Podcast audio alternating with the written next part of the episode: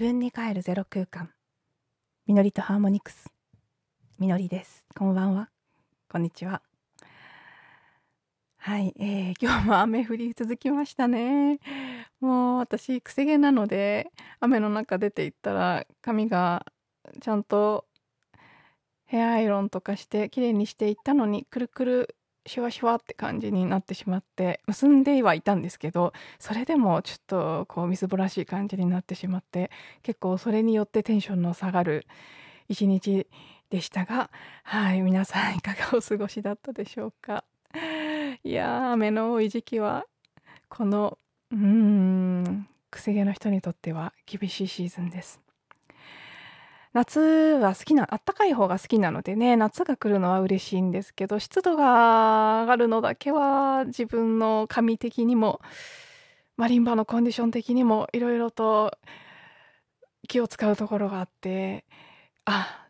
その点に関してだけは辛い季節が来たなというふうに感じています。今年は雨が多くて冷夏になるみたいな長期予報も出てるみたいですしね私直接聞いてないのでまた聞きなので正しい情報か分かりませんけど。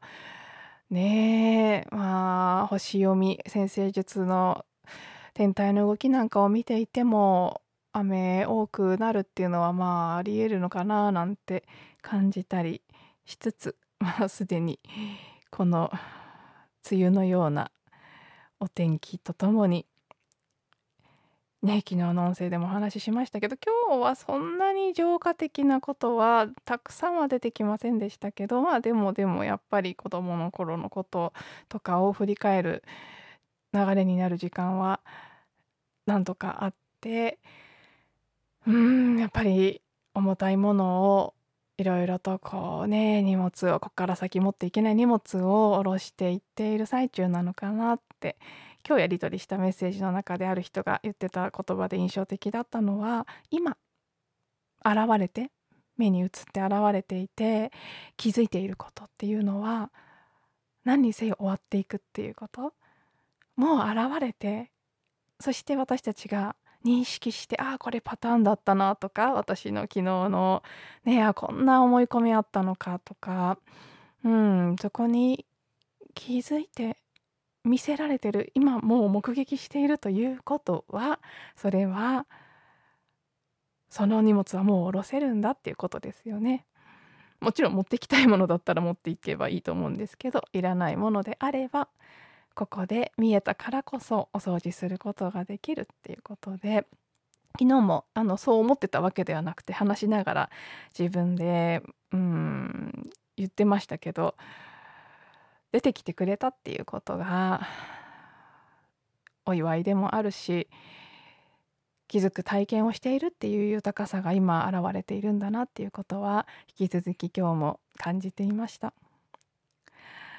そしてえー、今日のテーマなんですがなんだかこの話がしたいという感じがするので最近にわかに突然湧き起こってきた私のデザイアというかね欲しいっていうこれ欲しいが2つ立て続けに現れたんです。なのでうん2つ一気に話すと多分長くなりすぎてしまうので今日明日とその私の夢というかウォントというかデザイアね欲しいもの。なんか割とパッションを伴ったこれいいな欲しいなみたいな感じですね。必要だから欲しいとかっていうよりはなんかよくわからない無償に欲しいっていうのがあってそれについて語ってみようかなと。これここで語ってどうなるわけでもないんですけど なぜか話してみようという、ね、直感が来ているので。はい。あのー、そもそもねこのあなんかこれすごい無償に欲しいっていうものが出てきてくれたこと自体が私にとってなんとなくね自分の本来の性質とか本来のエネルギーが巡ってきてくれてる証拠かなって感じたりもしていて。振り返ってみると もともと私って割と何かこう突発的に好きになったりやりたくなったりしてそしてもうすごい勢いで道具とかを揃えしばらくのめり込みそして3年ぐらい経つとそのことに飽きるわけではないんですけどどちらかというと別のものがまた現れてきて優先順位が変わり全部はできないと思って前のものを手放すっていうケース、まあ、その現れ新しいものが出た時点でパッとやめる場合もあれば並行してしばらくやってみていやもうこっちはいいなってなる場合もあればそこはいろいろなんですけど割とあれこれ。やってみるタイプ。そしてやってみる時に惜しまず道具とかにこだわるタイプこれは何に関してもそうですけど私はねもう何に関しても質ですねクオリティっていうことにかなりこだわりがある人間なのでどうしても何かをやるってなるとそれをやるためのねあの何をするにせよ道具が必要になることが多いじゃないですか。妥協できないんですよね。いいものを使いたいその違いも分かっちゃうし初心者だからいいでしょって言って安いので済ませるとかができないタイプで最初からバーンっていっちゃうこれもう性質ですね完全に作能的に考えると基本もったいないですねそんなに一生続けないので結局結果ね。やる時はそのつもりでやるんですけど どちらかというと。でも結果次のものがまた現れてしまう。何か一つにとどまってるってことは多分ね私のあのホロスコープね先生術で見ても人気とかそれ以外のもので見てもうーん人気もまあ元はホロスコープですけど自分のチャートを割り出すベースはですね。うんそういうのを見る限り、まあ、無理ですね一つのことを長くやり続けるとかは。とにかく風と水の質が強いのでどっちも流動しね流れてますよね一箇所にとどまって長くみたいな感じではないので次々興味が移っていっててそれに対して妥協なくやってまた次へ移っていくみたいなのは私の持ってる資質だと思うのでこういうのいろいろ知った今ね今更そこの自分をジャッジしてもしょうがないのでそれじゃダメだとかっていう思い込みはもうさすがにそこは手放しているのでいいんですけどこういう性質ならこういう性質で。でもやっぱりあのね損得感情で使ったお金とかを考えると やっぱりもったいないなってバカじゃないのあんたって言いたくなる感じも 多少あるんですけどでもそうだそうだ私これだったって。そしてめちゃくちゃ早いんですよピンときちゃったところからの始めたり買ったりする流れが。そのスピード感とかも私らしさだったっていうことを思い出してそういうのが結構ご無沙汰まあマリンバが3年前にあるのでそこが結構大きかったのでね。あのー、そうボリューム的に大きいのでそれで十分だろうという感じで久しうん久しぶりってことでもそうでもないかもしれないですけど私の感覚的にはこの3年間あんまりそういうものこれだみたいなのがなかったので結構ねこうこういう感じのこうパッションっていうデザイアパッションみたいなのが出てきてくれたっていうことがまず嬉しいなって。その対象が何であれ？あなんかこの私久しぶり。おかえりみたいな感じの嬉しさがあります。そして、まあ、やっと本まあいや別にここも本題ですけどやっと何って話に入りますけど1つ目欲しくなっちゃったもの急に意外だったんですけど自分の中ではすごくあのライアーこの音声聞いてくださってる方はご存知の方がおそらく多いんじゃないかなと思いますが楽器ですね縦ごとハープのようなね小型のハープみたいな楽器です。あのねシュタイナーさんがあの教育の中に使われたりしたことでも有名ですけどヒーリングに使われたりすることも多いですしうん。なんでしょうね。あの神聖な感じのする美しい楽器音色のね美しくて優しい音色の楽器です。私ライアーはうーん会社を辞める前2年前ぐらいから初めて知ってそこからいろいろな形で周りの人が持っていたりとか何か演奏を聴く機会にたまたま巡り合ったりとかあるいは自分が受けてるあの呼吸法とかねいろんな講座の中でヒーリングのツールとして使われていたりとかいろんな形で触れてきていて身近だったんですけど自分が弾きたいと思ったことは一度もなかったんです。そのそのこともその当時は意外だったんですね。やろうかなって思った時が1回ぐらいあったんですけどまだ会社員の頃に。でもなんか違うなと思って辞めちゃってうんそれきりライアーは他の人が弾くもので私は素敵だとは思うけど別にっていう感じで来ていたのに急にこの数日で「ライアー欲しい弾きたい」って 激しい内なる声が出てきてしまって。うん。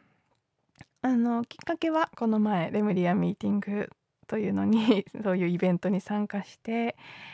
レムリアの歌とか「泡の歌」レムリアバージョンというのをみんなで輪になって歌っていた時に、えーと、主催者の方がライアーを弾いて伴奏してくれてたっていうのが一つのきっかけでその時の歌と音が、まあ、自分の中にすごくねそのパッションを呼び覚ましてしまったっていう。それでいろいろはねあの記憶をたどってその日のね楽器こんなだったなっていうのから多分ここのメーカーのライアーだろうなっていうのが分かっていてそしてうんいろいろ調べてるんですけど結構入手困難みたいなんですよね 少なくともネットで調べる限り在庫切れ在庫切れ在庫切れみたいなもともと個数が少ないんでしょうね出回ってる数が。なのでああこれは本当に出会わなければ手にすることができない品物なんだなっていうことも今の時点で分かっていて。そしてね金額もうんあ思っていた。あのまあ高いだろうなとは思ってたんですけどはい思っていたのと同じかちょいそれより高いかなぐらいの感じで、うん、3年前にマリンバを買ったばかりの私がこんなものを欲しいと言っていていいのだろうかと佐野マインドさんは言っていますがね私の別の部分はいや関係ないと。いつもの感じで言っていて。ただこれはもう何に関しても今の私は常にそうですけどそこをうーん、まあ、執着心のようなものから絶対手に入れるんだって言って何が何でも探し出して無理やり手繰り寄せるようにして調べてなんとか入手してみたいなやり方はもう今は全然好んでいないのでこういう状況であればこそまず私にできることはほぽのぽののクリーニングですね。欲しいという気持ちとかそのねこうライヤーのメーカーの名前とかゲルトナーという会社のものなんですけどとかうん金額とか高いなとかお金がないなとかそういうものとかマリンバ買ったばっかりなのにいいのかなとかそういうのもですね手に入らないっていう状況についてとかもう思いつく限りのことをクリーニングしていって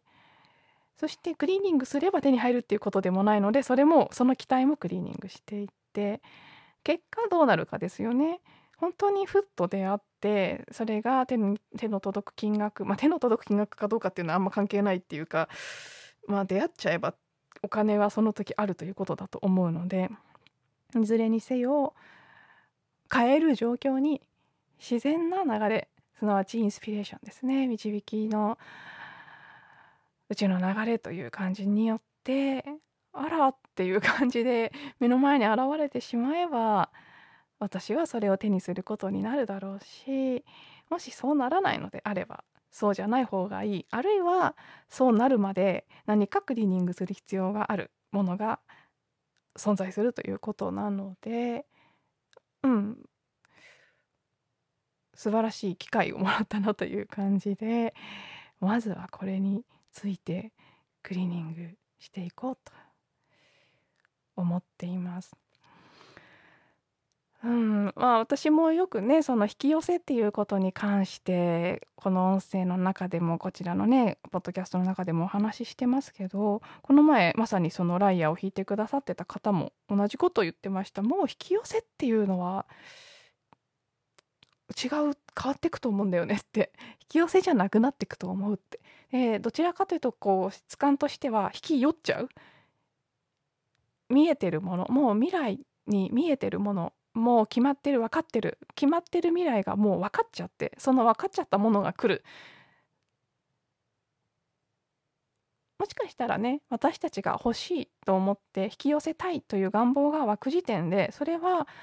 別の見方をすればそれを手にしている自分をどこかで知ってるっていうことかもしれないですね。多分どっちのケースもあるんでしょうけど本当になんかこう理由があって何らかの記憶によって現れている執着ということも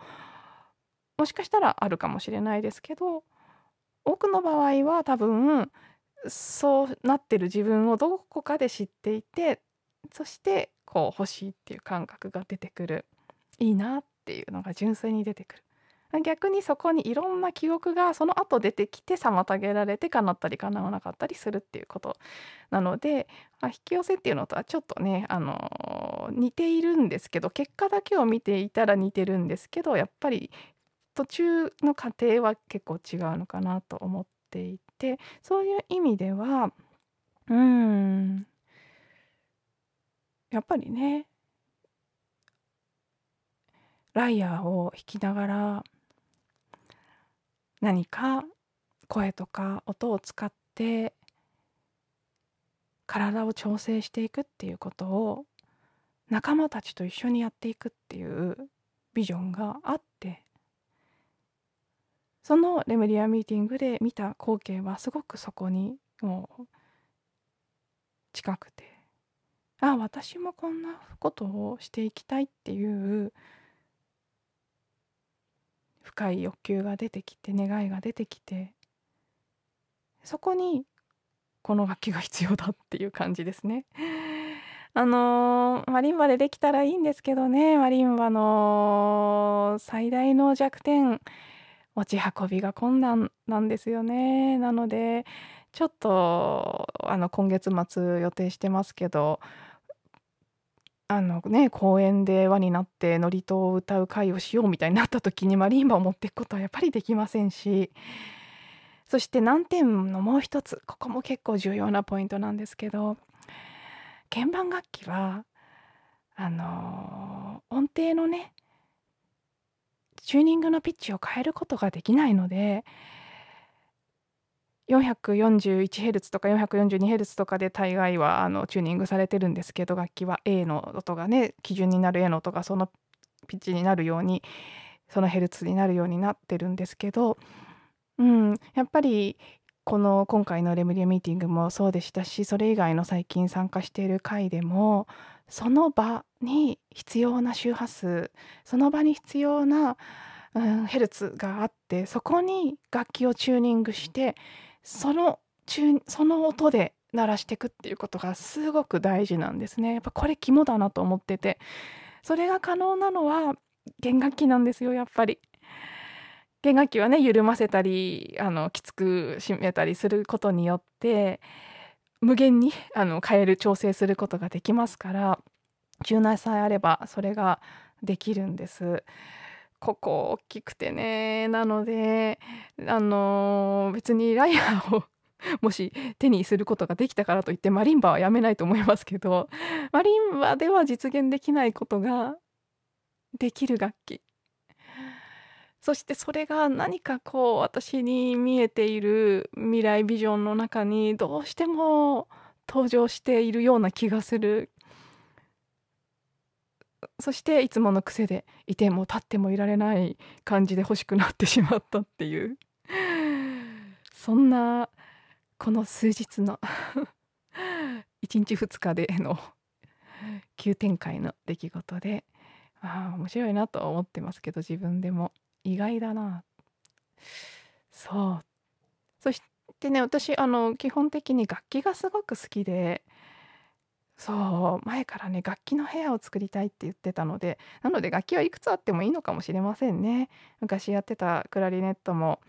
まだ持ってますしちょっと吹ける状態か分かりませんけどしばらく箱開けてないので。ギターはね残念ながら手放しちゃったんですけど今思うとあでも貴重な弦楽器だったので持っとけばよかったなと思ったりもしますけどウクレレも一応持っていてうんそ